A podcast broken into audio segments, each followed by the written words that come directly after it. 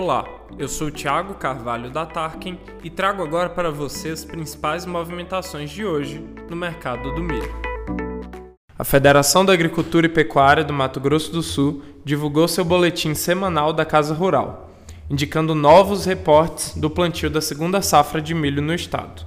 A nova atualização indicou o término dos trabalhos de plantio da segunda safra de milho no estado, totalizando 1,9 milhão de hectares cultivados uma redução de 12,6% do que foi semeado na safrinha passada de 2021. Por outro lado, a produtividade estimada é de 78,13 sacas por hectare, o que pode resultar em uma produção final total de 9,34 milhões de toneladas.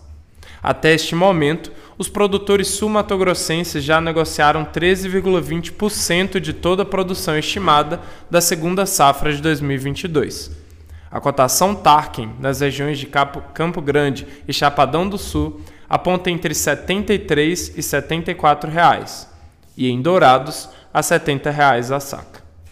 No aplicativo da Tarkin temos ofertas firmes de milho, sorgo e soja. Além disso, você consegue ver gratuitamente as variações nos preços em qualquer cidade. Por hoje é só. Continue com a gente para não perder as principais movimentações do mercado do milho na sua região.